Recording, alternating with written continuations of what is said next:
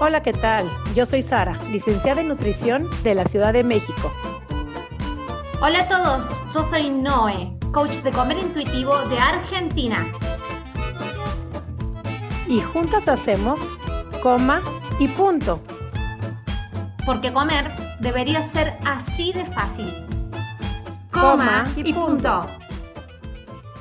Bienvenidos una vez más a otro episodio de Coma y Punto. Y está bueno recordarlo por la duda, te olvidaste en el transcurso de la semana o hace varios domingos que no escuchás episodios de Coma y Punto, que se llama Coma y Punto por el hecho de que tiene que ser así de fácil. Agarramos el signo gramatical del español, el punto y coma, lo dimos vuelta, decía así de simple tendría que ser también comer. Así que por eso que este, que este podcast se llama así. ¿Cómo estás, Sari?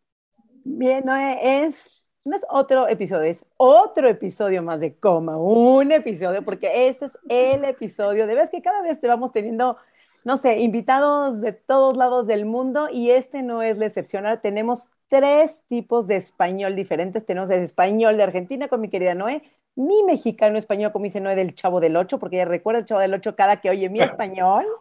Y ahora tenemos un español de queridísimo Ricardo desde España que nos escucha hace un día, hace un año, como que un día, hace un año. Ricardo, bienvenido a Coma y Punto. Tenemos a Ricardo Balart de 28 años y vive en Barcelona. Tenemos un español, así que van a escuchar los tres españoles que existen aquí. Y él es marketing productor, o sea, un especialista de marketing sin más preámbulo, Ricardo, bienvenido a Comi Punto y quiero que tú te presentes quién eres, qué te tiene acá, qué te engancha con Comi Punto. Y la verdad me encanta porque se autoinvitan y cuando se autoinvitan, claro que decimos, es de los primos que decimos, va. Bienvenido, mi querido Ricardo, a Comi Punto. Muchísimas gracias por, uno, por la invitación, porque sí que es cierto de que eh, fue un poco una autoinvitada que decimos aquí. Yo mismo contacté con, con vosotras porque soy un gran admirador de vuestro programa, de vuestro contenido y reitero eh, mm, daros las gracias por la oportunidad de estar hoy en Coma y Punto. Que hacía muchísimo tiempo ya que, que os seguía por ese contenido mm, tan actualizado, con diferentes puntos de vista y al final es que estáis traspasando fronteras porque yo desde aquí de Barcelona hacía tiempo que os estaba escuchando eh, un aplauso para Ricardo. Y platícanos quién es Ricardo, a qué te dedicas, todo lo que te, quiero que te escuchen aquí en Preciosa. Aparte que tenemos aquí un súper galán con nosotras, que nos sentimos súper halagadas de tener aquí mi querido Ricardo y echando todas las flores. Pero ¿quién es Ricardo para que sepan a quién tenemos entrevistando este día de domingo de Come Punto? Sí, bueno, aquí es ya por la noche ya en Barcelona. Bueno, mi, mi nombre es Ricardo Valar, tengo 28 años.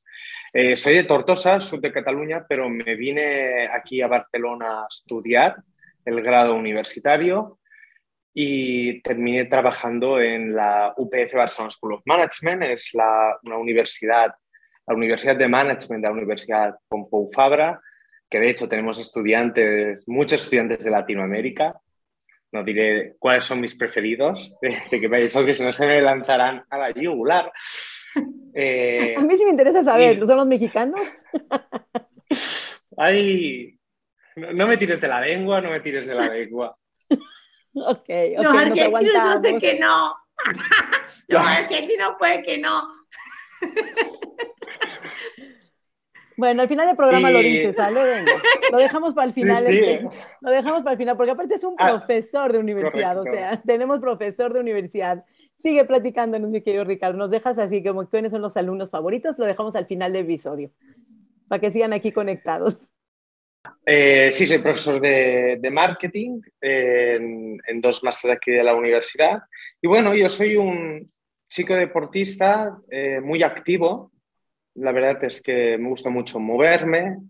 Y hace unos dos años, escuchando también un, podcast, mm, me di cuenta que tenía un problema.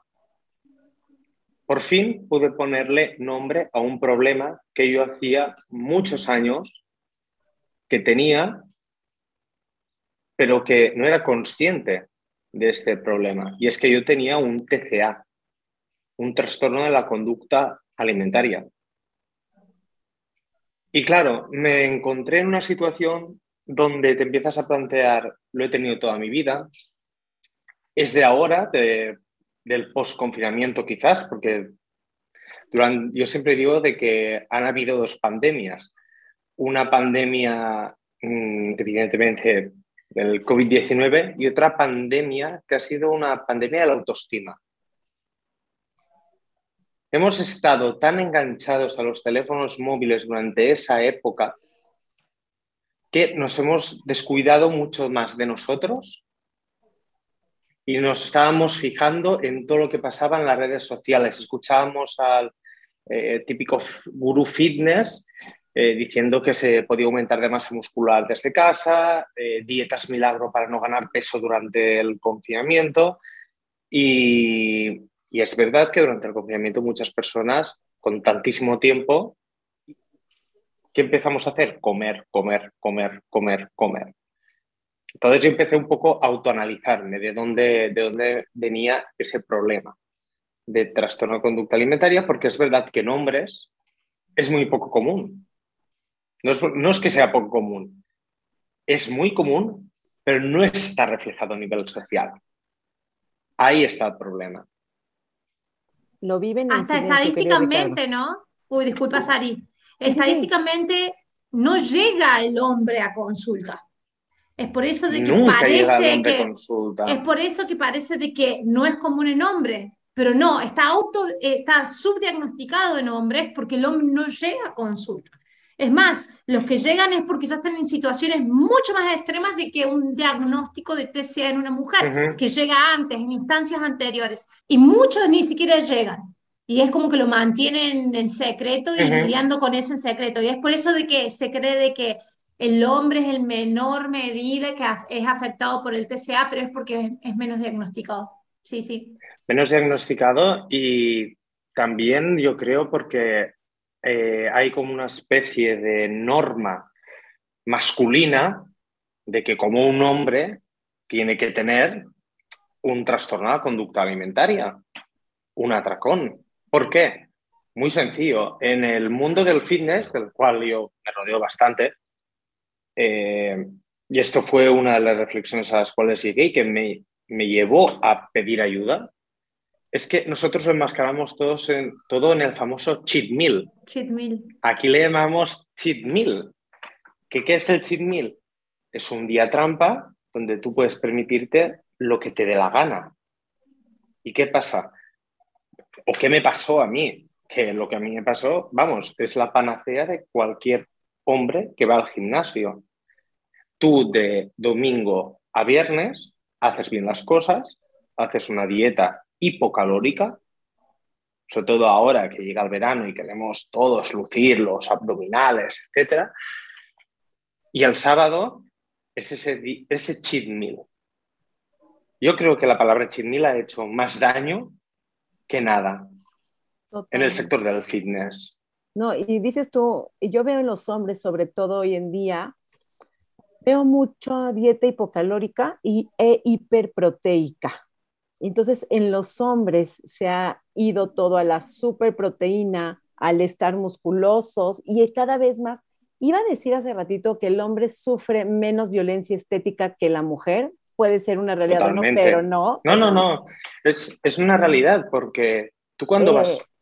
Esto se lo, se lo pregunté a unos amigos míos que saben de, de mi enfermedad eh, y les puse, les un ejemplo. Vosotros veis ahora una chica delgada por la calle y ¿qué pensáis? Una chica delgada. Uf, esa chica seguro que tiene algún problema alimentario porque está muy delgada. Está muy, algo le debe pasar a nivel psicológico porque está demasiado delgada. Quizás es por su constitución, que es una chica delgada, pero ya, ya la señalan ya. Y hay una señalización social de saltan las alarmas en cuanto una mujer está extremadamente delgada o delgada simplemente. En cambio, yo les dije, vosotros me veis ahí por la calle y pensaríais que tengo un, un TCA. ellos dicen, no. ¿Por qué? Porque soy un tío que hace deporte, que me gusta cuidar mi alimentación, y, pero nadie diría que yo tengo un TCA. Pero de una mujer sí. Sí, y por el otro lado también hay la parte mía, esta ambivalencia que se vive cuando ves una mujer delgada, dices, wow, qué divina, qué maravilla. Y si ven una mujer de talla grande, dices, no se cuida, seguramente está así porque come pizzas. Entonces hay ese estigma, ese pensamiento general. Y te iba a decir que la violencia estética en la mujer es sumamente claro, desde el maquillaje, desde los tacones, desde las uñas, desde el corte de pelo. Eh, sí tenemos muchísimas, muchas más aristas en una violencia estética en la mujer. Sin embargo, no quiero omitir el hombre que la autoexigencia ahorita de lo musculoso y el esfuerzo que implica de marcar esos six pack mendigos, porque me tienen los mendigos six pack, a mí ya me tienen rebasada con los chavos, y perdón que lo diga, porque estoy viendo cada vez más hombres y chavitos desde los 13, 15, 16 años matándose, sufriendo, al igual que las mujeres tomando proteínas.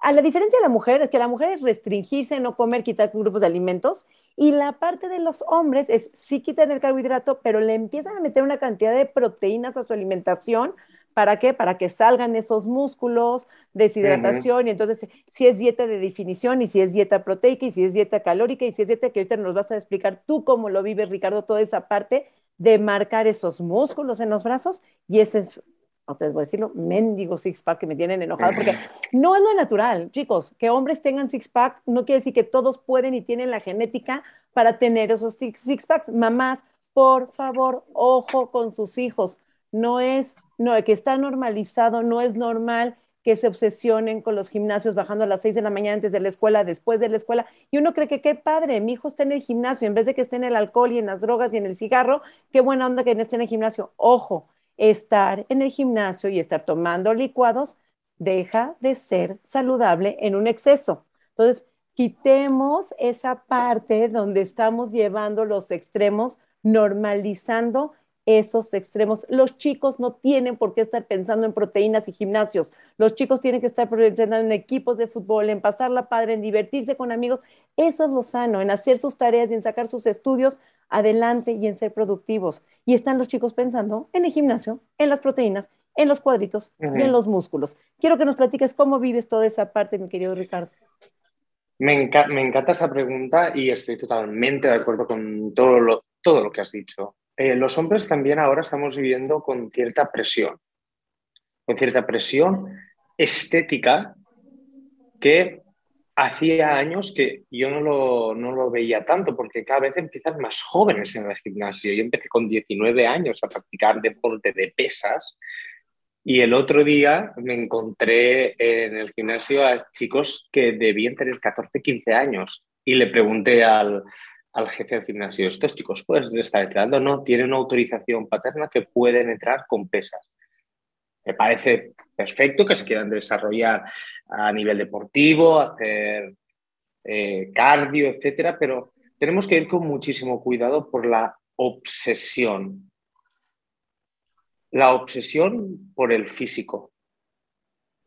Y esto en las redes sociales, repito, hacen mucho daño porque todo el mundo tiene acceso a un teléfono móvil, a una cuenta de un Instagramer que tiene de formación mm, lo que yo de, fitness. Y, estos jóvenes empiezan a sacar de ahí ideas que quizás no son las más acertadas, ya hablando incluso a nivel de alimentación, un exceso, un exceso de proteína, las, las famosas dietas cetogénicas, Suplementos. Eh, suplementos. Y ya no suplementos, estamos hablando también de esteroides. Y, esteroides. y es que además han llegado conmigo que soy profesional de salud, que sé dónde van, pero TikTok los informó que la creatinina y que la arginina y que las ninas y todas las proteínas, y entonces que si están en definición, y entonces, pero unos verdaderos conocedores del tema del fitness, ¿ves? Y entonces uno como profesional de salud, no es normal, pero no, no, tú estás mal. El profesional de la salud está mal porque el TikToker ya le informó perfectamente bien. Totalmente. si me permitís preguntarte sobre pormenores y, y que me cuentes, porque nosotros mayormente trabajamos con mujeres, nuestras alumnas son mujeres, entonces como que los libros que leemos son escritos por mujeres. Todos los libros que hay de trastorno de control, hay uno de hombres, todos de mujeres. No, no, el de Joshua, no, no, el de Joshua Wolf es el de Joshua. ah, el único, que es el único que también tuvo un TCA. Joshua Wolfrich, que también tuvo un, es médico y también tuvo un TCA y estaba metido en la cultura de fitness. Es el único de hombre que ha escrito un libro y que hace esa diferencia, que él también dice, yo me di cuenta que estaba teniendo trastorno con la alimentación y tuve que empezar a salir. Es el único hombre. Entonces, en lo que siente la mujer, en lo que ve la mujer, en las redes sociales, en el miedo a aumentar de peso, cuando le queda más chica la ropa, cuando deja de hacer dieta, cuando lo sabemos con detalle y este podcast está todo, está todo registrado en este podcast. Me encantaría saber cómo vos identificaste tus síntomas. Vos, eh, ¿cómo, ¿Cómo vos ves el cuerpo de, si vos comparás el cuerpo con el cuerpo de otros hombres? Si empezó a ver esto de decir, mira todas las redes sociales, estoy siguiendo chicos que están en fitness para estar comparándome y ver si mi progreso y si podía medir mi progreso, quiero ver si es similar el proceso que, digamos, nuestra población mayormente de mujer lo vive, si es similar también el hombre. Cuéntame un poquito, estoy reinteresada. Pues sí, justamente también eh, los hombres, lo que decías, que nos comparamos también porque tenemos que cumplir con un canon de belleza que ahora es el, de la última moda, que es el de estar musculado. Es el de estar musculado. Y yo, por ejemplo, lo, lo detecté por, porque no, no veía normal estar haciendo la dieta cetogénica con ayuno intermitente durante seis días para que el séptimo día estaba con unos picos de ansiedad que me llevaban a darme un atracón. Y luego volví a la restricción. Y estabas y estás en un círculo vicioso de atracón, restricción, atracón, restricción. Pero claro, tú cuando vas y se lo preguntas a un colega del, gimnasio, eh, porque claro, al final nos relacionamos un poco el grupo de amigos, pues este grupo de amigos está el del gimnasio, está el del pueblo, etc. Y yo al, de mi grupo de amigos del gimnasio les decía, oye, vosotros, ¿esto también os pasa? Sí, sí, sí, claro, no pasa nada. Es el día de la cheat meal. Es el día de la cheat meal. Yo ya he desterrado esta palabra, a mí me gusta decir que yo estoy aprendiendo, porque siempre tenemos que ir aprendiendo, estoy haciendo lo que es la dieta flexible. Que si un día me apetece comerme un donut, me como uno, no 20 como antes. ¿Por qué? Porque estoy comiendo las calorías que mi cuerpo necesita. Yo me acuerdo de, una cosa que nos pasó una vez. Salimos a cenar todos los amigos del, del gimnasio a un buffet japonés. Claro, llevábamos dos semanas de ver quién aguantaba más eh, con restricción calórica. Ese día, al terminar de salir del buffet, uno terminó incluso vomitando en la calle del exceso de comida, porque íbamos a competir también a ver quién podía comer más platos. Y luego vino la restricción.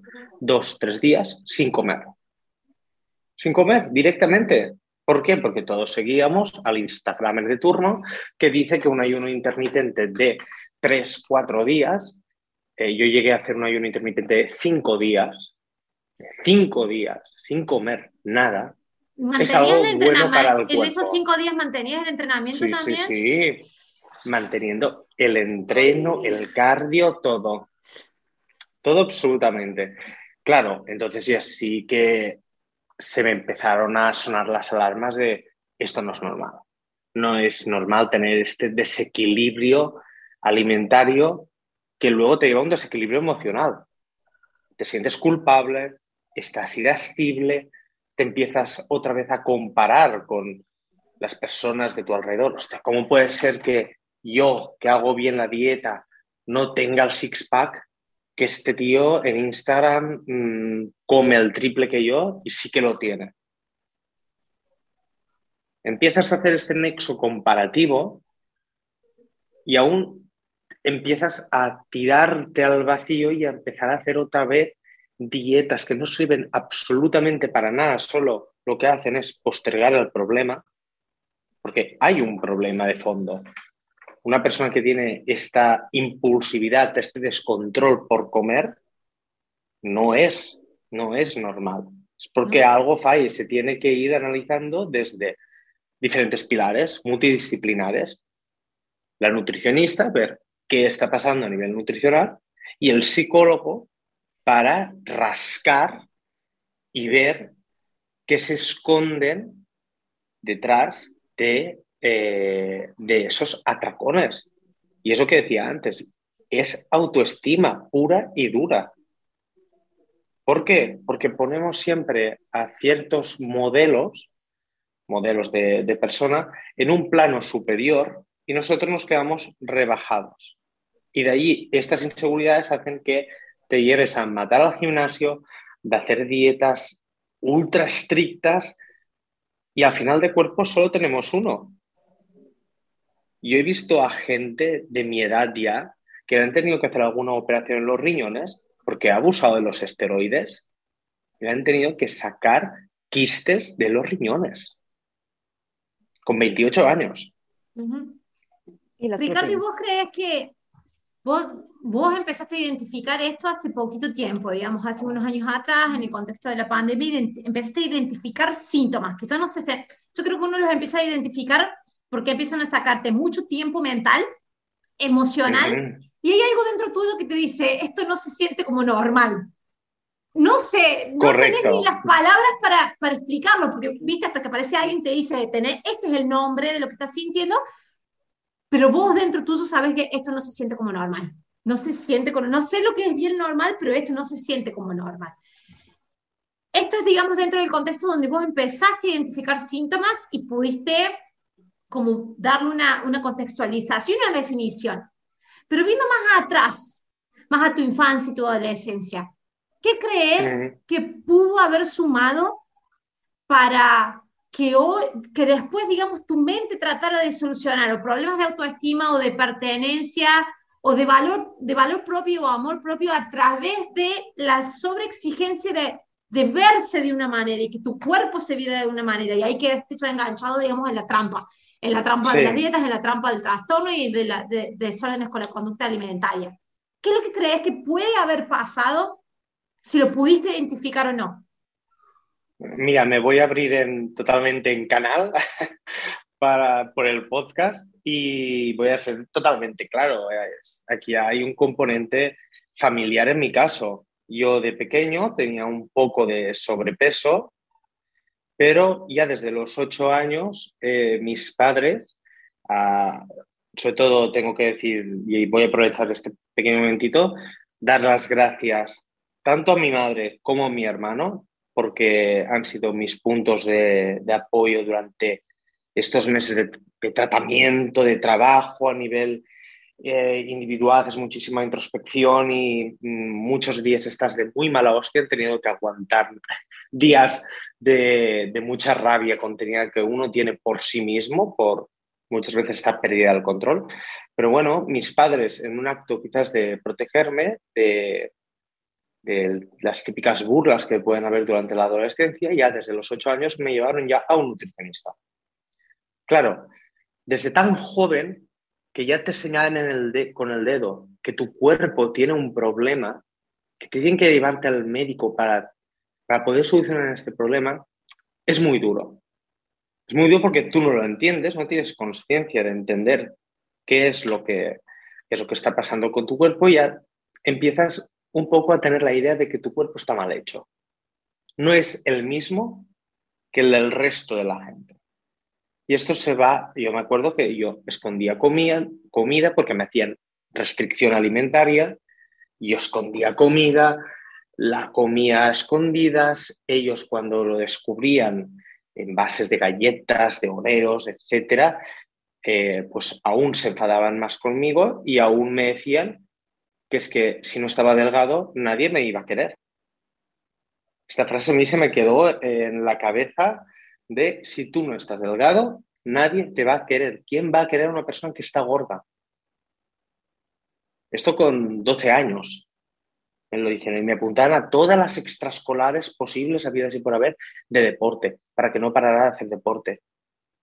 Y luego, cuando hacíamos cenas familiares o con amigos, etcétera, yo me comía un plato de ensalada cuando veía al resto de gente de mi edad comiendo eh, pues pizza, hamburguesas, etc. Entonces esto poco a poco va calando. Es una semilla que va creciendo, va creciendo y el árbol se va haciendo grande, grande y hay enredaderas. Pues exactamente lo mismo. Y, y a los 16 ya empecé a hacer mucho deporte, me enganché al deporte, por fin, mis padres estaban contentos de que me enganchara, que me enganchara al deporte, pero inevitablemente, claro, estaba haciendo deporte no por un tema de salud, por un tema estético. Y entonces, esto durante muchísimos años lo fui supliendo. Perdón, ni divertido, o sea, ni estético de salud, ni divertido. A los 16 años tiene que ser divertido el deporte. Y lo hiciste. Totalmente. Era estética pura y, pura y dura. Que de hecho, yo siempre lo digo un poco, que toda la gente que vamos al gimnasio al final, el, el objetivo final, no nos engañemos, es estético. Porque si tú quieres hacer salud, Gracias. Porque en, cierta, en cierta medida y todo cogido un poco con pinzas. Me refiero que si tú te gusta el deporte, te puedes ir a, correr, a hacer eh, excursiones por la montaña, pero el levantamiento de pesas en hombres va muy focalizado al desarrollo de masa muscular que que tiene sus beneficios a nivel articular, a, nivel salud, a nivel psicológico también, evidentemente, pero hay un fuerte componente de yo quiero estar fuerte. Yo quiero estar fuerte. entonces yo iba muy al gimnasio por este motivo, única exclusivamente. Y todo mi grupo de amigos del gimnasio íbamos por este motivo, para desarrollar más los bíceps, los tríceps, el pectoral, no lo hacíamos por un tema de salud. Ni tampoco de, imagen corporal. Y a lo que yo me refiero con imagen corporal es de que es la percepción emocional que tenemos de nuestro cuerpo. Y cuando la práctica de la actividad física, o sea, el movimiento corporal, que es uno de los mayores determinantes de un engrama de imagen corporal, termina siendo solamente linkeado a cómo se ve nuestro cuerpo, ahí empieza a sufrir nuestra experiencia de percepción corporal. Entonces empezamos a tener una imagen corporal insatisfactoria. Cambies lo que cambies estéticamente, si tu imagen corporal es insatisfactoria, o sea, el, sentir permanentemente es como que nunca es suficiente, te vas a estar viendo a través de esos lentes. Por eso cualquier tipo de avance estético que tengas, más marcado, más volumen acá, más definido el vientre muscular en el tríceps, no lo vas a percibir, siempre vas a percibir lo que falta. Entonces es un embudo del que nunca salís. Y, y, es por eso de que no estoy en contra del gimnasio, me encanta el gimnasio, yo fui dueña de gimnasio, tengo amigos dueños de gimnasio, la cuestión es esta, que el gimnasio termina, de, termina como de darte el último empujón si tienes una imagen corporal insatisfactoria para que definitivamente la tengas. Digamos, eh, el gimnasio es eso, hacer actividad física, pero te termina de dar el último empujón. Yo hoy estoy justamente con una paciente que iba conmigo al gimnasio y se cambió. Mi gimnasio no era muy fierrero, sino que era mucho de actividades. Yo era la fierrera, pero era mucho de actividades así como más recreativas. Eh, cosas funcionales, zumba, mini trampolines. Iba conmigo mini trampolines y me dice, me cambié el gimnasio y eso me dijo el nombre, otro que conocíamos ahí bien cerquita que era bien ferrero, y ahora está tratándose conmigo por cuestiones de atracones e imagen corporal. Y me dice, ¿cómo no me quedé en tu gimnasio? Me dice, donde ibas a jugar a la actividad física. Fue un cambiecito que hice y apuntar la actividad física meramente a lo estético que me llevó al fondo del pozo. Y ahora tengo que estar haciendo todo esto para poder salir de ese sufrimiento en el que me metí hace cinco años. Estoy, me dice. Entonces, ese es el único es el, como que te da un empujoncito. De nuevo, no estoy en contra del gimnasio. Hay gente que va y no le agarra este virus que nos agarra a nosotros obsesivos. Correcto. También... Evidentemente. Hay gente que va... yo, yo soy una de ellas, pero no, es que eh, Ricardo hoy te dijo que tenía sobrepeso, tantito estaba pasado de peso y empezó, pero también he visto chavos que genéticamente son muy delgados y también es un error ser delgados. Entonces, como no te, el problema en estos chavos que son tan delgados que quieren ser musculosos. Entonces empiezan con estas proteínas, empiezan a dañar sus riñones, empiezan a jalar eh, las pesas y todo eso para convertirse en músculos. Entonces, si son unos para bajar y los otros para subir, pero para el caso es que nadie está contento con el peso que tiene, con la forma de su cuerpo que tiene nunca. Y mi pregunta es, aunque tengan los cuadritos, en las mujeres hemos visto que aunque bajen de peso, porque la meta de la mujer no es estar musculosa, en, el caso de la mujer no es musculosa, sino es estar más flaca. Y para estar más flaca necesitas dejar de comer. Y entonces todo el rollo de dejas de comer, entonces tienes atracones. Eh, aunque estén más flacas, no son más felices. Mi pregunta Depende, aquí en Brasil sí ve otra cosa, Sari.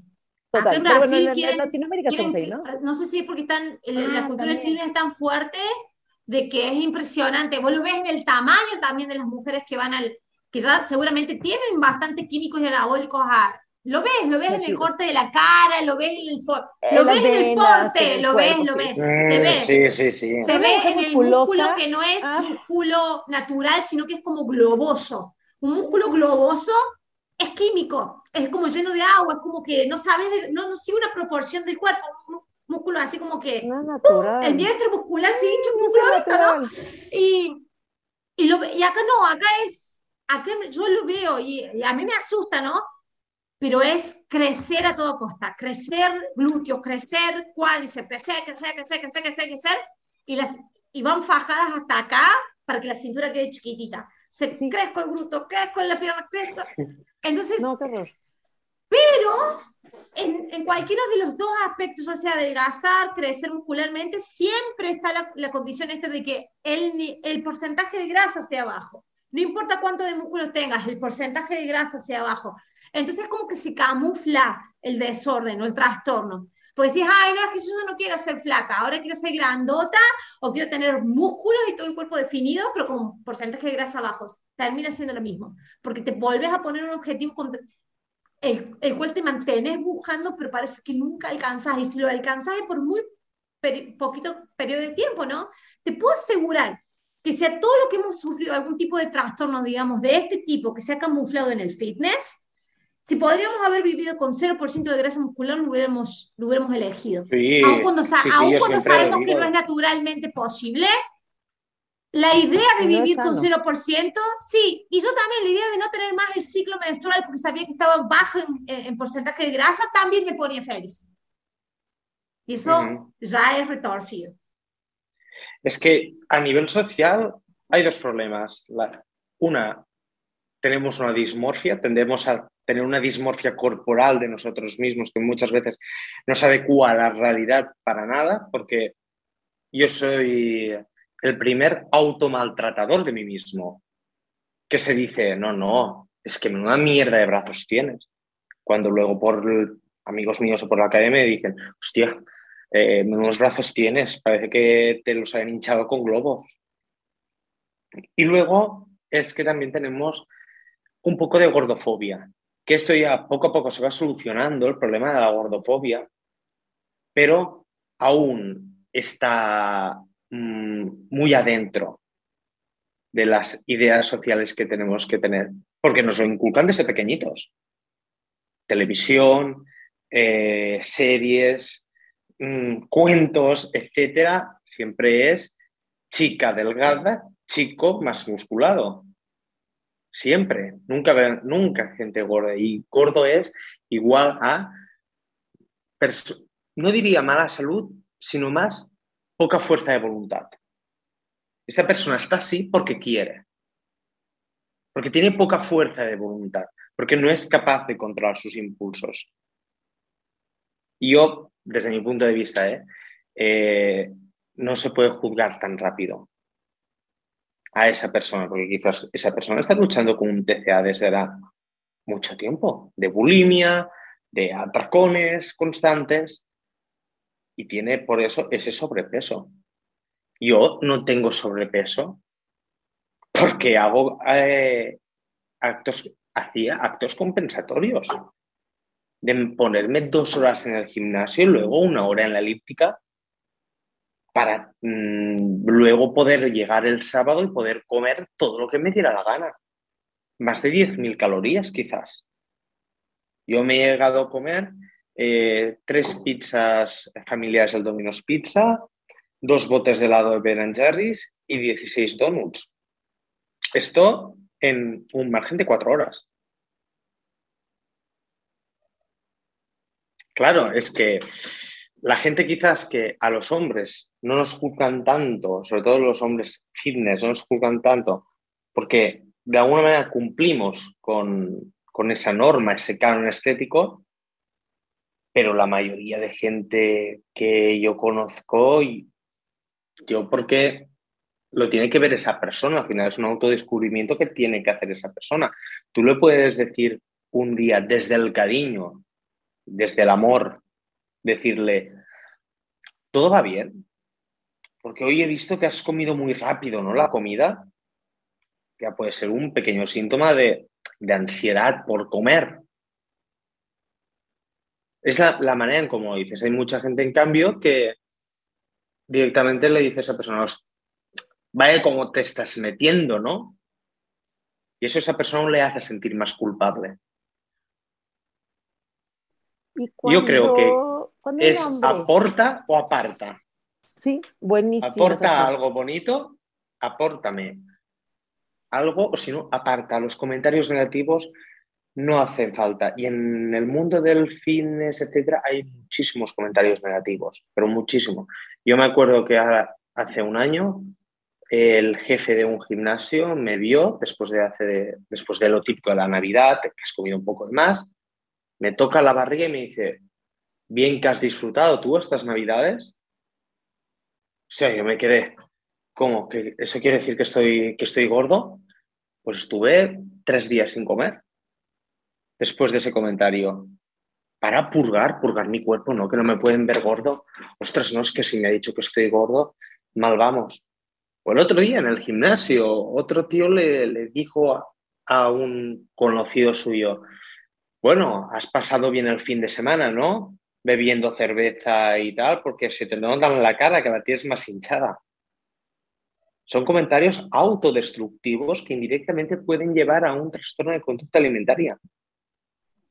No, y esto de, que alguien que, que, no está en tu círculo íntimo se se tome el atrevimiento y el derecho de tocarte. Y eso es muy invasivo, porque yo también lo he vivido, lo he vivido. Yo tuve una, una de mis preparaciones físicas con un chico que me agarraba el, la partecita del cuarito de piel acá de, encima de las, de las C7 de la cervical prominente, que él me medía la grasa acá y a que yo estaba en mi gimnasio y sentía a alguien que me especificaba, me decía, has estado en engorde, ¿no?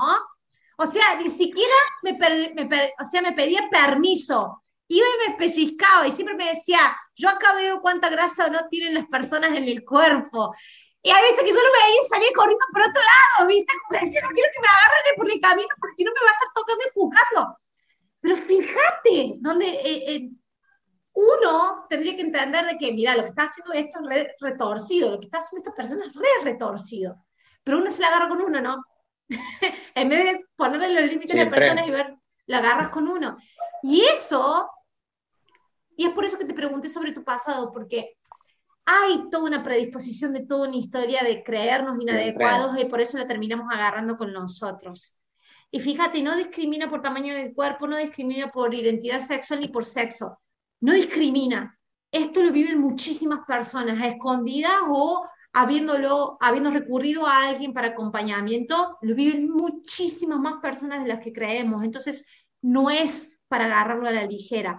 El, el, el, la estadística que siempre, que siempre comento, que últimamente las estoy compartiendo mucho, es esto. Un nene tiene 265 veces más probabilidad de desarrollar un trastorno de conducta alimentaria que de diabetes tipo 2 o sea, 265 veces más chance de caer en un trastorno o trastorno de la imagen o dismorfia corporal o, conducta desordenada con la comida que comer tan mal y caer en una diabetes. Entonces estamos tan inculcándole un miedo a los niños como te lo hicieron a vos, que en vez de que sea saludable o lo hacemos por su salud o por su cuidado o para inculcarle hábitos saludables, lo estamos pasando hacia el otro lado, muy, muy en abuso hacia el otro lado, que estamos haciendo que las personas terminen cayendo en una patología de la que es re difícil salir muchas veces. Muy difícil, que se precisa muchísimo trabajo y autoconsciencia. Y que no te deja. Pero, No te deja, está en tu cabeza constantemente y eso es lo que es más cansador de esto, de luchar, de esta lucha y de tener que contener, digamos, los pensamientos que uno ha formado sobre uno por muchos años, que no te deja. Tenés que estar 24 horas del día conviviendo con eso. Y eso es lo que es drenante, porque te drena mentalmente y emocionalmente, energéticamente y drena tu vida. Y es por eso que no es para agarrarlo a la ligera. Esto es salud. Salud mental es salud. Muchísimas gracias, de verdad, muchísimas gracias, porque yo creo de que ha sido, va a ser muy especial este episodio y espero de que muchos más hombres o a quienes no hayan podido salir del closet de esto y, y, a pedir ayuda a alguien. No hace falta que lo hagas a través de un episodio con este tipo de, de, difusión de podcast, sino de a través de pedirle ayuda a alguien para que no tengas que seguir sufriendo el calvario que se sufre cuando estás atravesando algo así. Vos lo sabes, yo lo, lo sé, la Sally lo sabe. Entonces es por eso de que, por favor, pedí ayuda a quien esté ahí afuera escuchando. porque lo viven solos. Los, siento que los hombres no lo viven solos, lo viven en silencio, lo viven con vergüenza, porque bueno, en mujeres se ha normalizado que las mujeres sí pueden tener trastorno, pero los hombres, ¿cómo se viven los hombres? Y tengo otra pregunta para ti, Ricardo, también, ¿cómo viven los hombres? Una y dos. En los hombres, cuando ya llegan a ser musculosos y ya tienen su six-pack, ¿ya están felices o siguen siendo insuficientes y quieren más todavía? Esto es como una droga. Mm. Esto es como una droga, porque ¿qué pasa? Que cuando tú alcanzas un nivel de cuerpo que, con el que tú ya deseabas desde hacía tiempo, eh, imagínate al six-pack o tener, creas ya eh, la imagen perfecta de ti. Y cuando por X motivo, pues porque han sido vacaciones de verano y has comido un poquito de más, no has podido ir tanto al gym, todo se deshincha, entras en una especie de ansiedad corporal, de, no, no, tengo que volver otra vez a mi cuerpo como estaba, mantenerlo.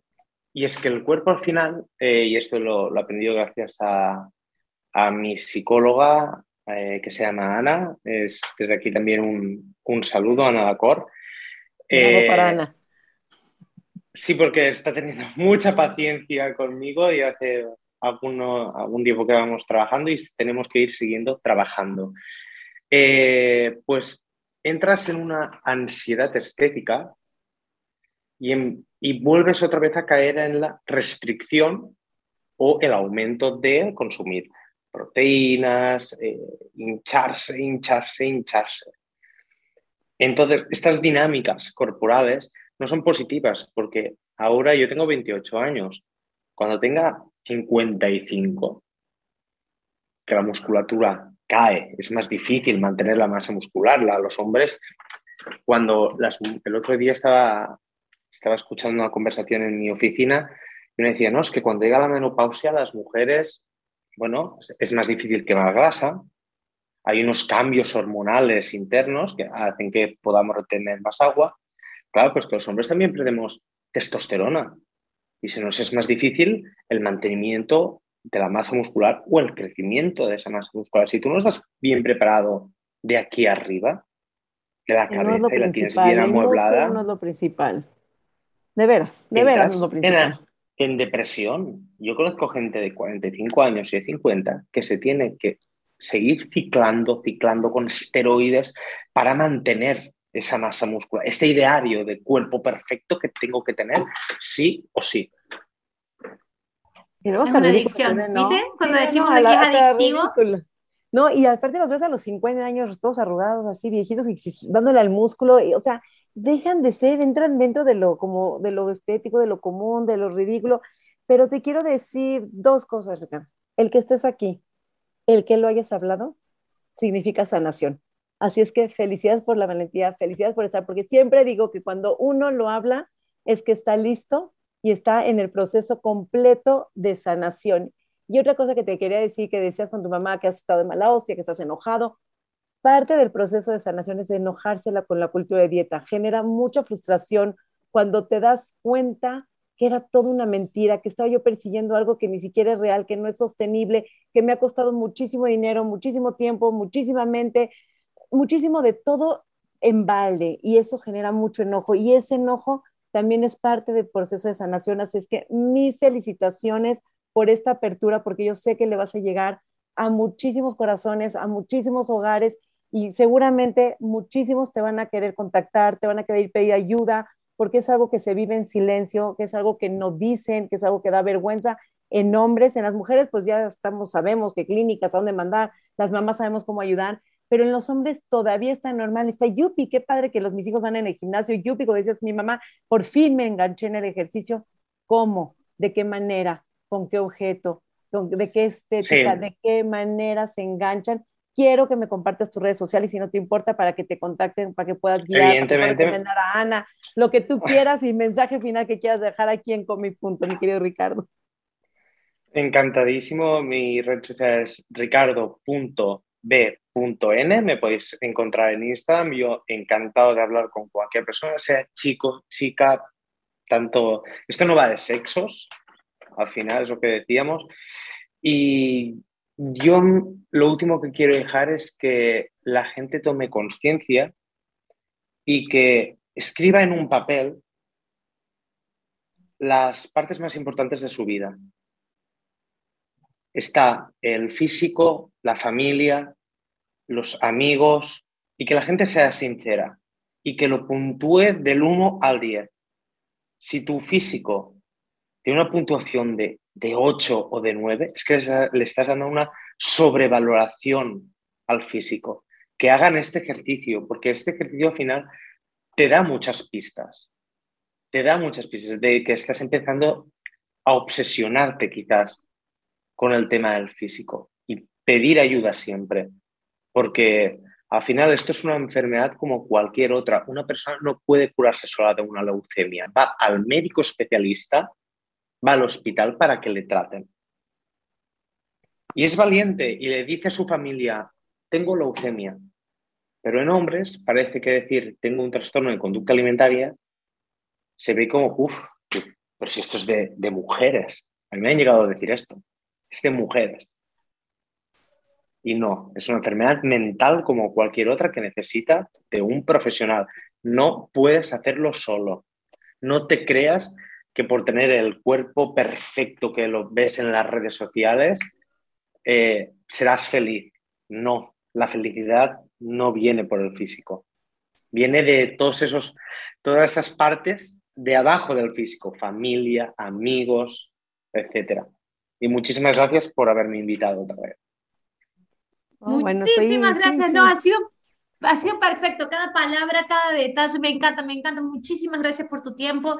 De verdad, Último llamado a que si estás pasando algo similar, esto no discrimina tamaño de cuerpo, sexo, orientación sexual, identificación, lo que sea, pedí ayuda, de verdad, te lo estamos diciendo porque esto no se va solo. Es como que algunas veces uno dice, no, ya se va a ir, ya se va a ir, ya se va a ir. Y tratas de seguir haciendo todo perfectito, pero ya se va a ir, no se va solo.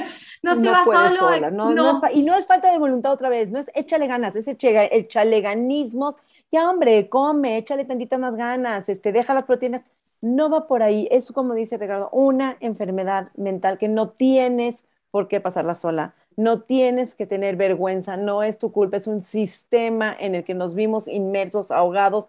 Ricardo, me la he pasado con piel de gallina todo este episodio. Me encanta tu forma de hablarlo, tu forma de visibilizarlo, tus ganas de querer decir esto no se tiene que quedar en silencio de donde pueda eh, que llegue a más hogares. Creo que no va a ser la única invitación que tienes acá, vas a tener muchas más invitaciones, vas a tener uh, gente que te contacte. Bueno, tenemos a un profesional aquí, community manager, este especialista con un... Eh, un día, un día tenemos que hablar de todo el marketing que hace la industria alimentaria y cómo nos está afectando desde pequeños Cerrado, cerrado. Próxima grabación va a ser sobre esto, pero de verdad lo digo, ¿eh? Porque sí, vos tenés una mirada profesional de eso y debes tener hasta estadísticas y debes tener toda una visión muy objetiva de, de realmente cómo después lo determina para que sea mucho más tóxico esto que creemos saludable con la comida, en realidad es totalmente, totalmente. tóxico. Así, no hay otra palabra. Muchísimas gracias, Ricardo, de verdad.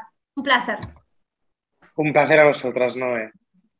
Padrísimo, padrísimo conocerte. Esa es la belleza de Comi Punto que acerca mundos completos, nos acerca gente hermosa. Eres parte del corazón de la familia de Comi Punto. Bienvenido. Queda abierta la invitación porque tenemos un tema pendiente, así es que estén atentos para una vez.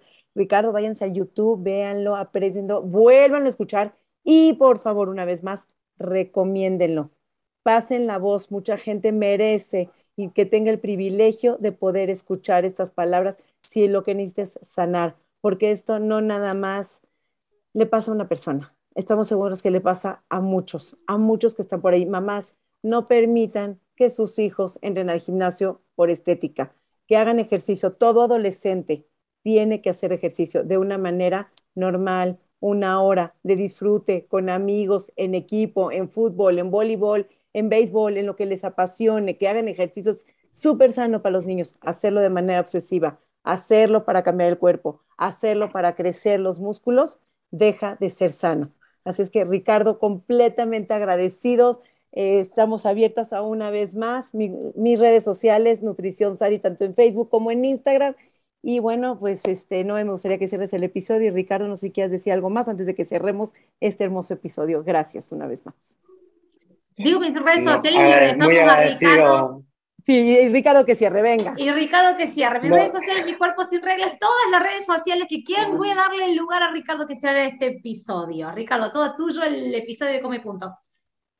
Súper agradecido de la invitación a, este podcast. Por favor, que la gente lo escuche más, porque mm, a mí me ha ayudado a crecer a nivel personal. Escuchar a Noé, Sara, siempre estaba esperando a ver cuál será el siguiente podcast de, de los domingos. Eh, y me encanta el, el, programa y, que, y espero que este mensaje, esta entrevista que hemos hecho hoy pueda llegar a, muchas personas y que se respalden con su, con su familia. La mía mi, han sido mi madre y mi hermano, que al final la familia está allí para, para ayudar y para apoyar y que la gente cambia. Totalmente. Gracias. Entendemos que tu mamá lo hizo por un fin que es lo que conocía, Hoy en día tenemos otra narrativa, tenemos otro discurso, así es que pues abrir, seguir compartiendo y seguir haciendo más episodios. Noé, gracias por ser compañera en este viaje de Coma y Punto. Gracias Ricardo por estar aquí con nosotros, por abrirte un capítulo más de Coma y Punto, un domingo más, el episodio de Coma y Punto. Chao, chao. Coma y punto.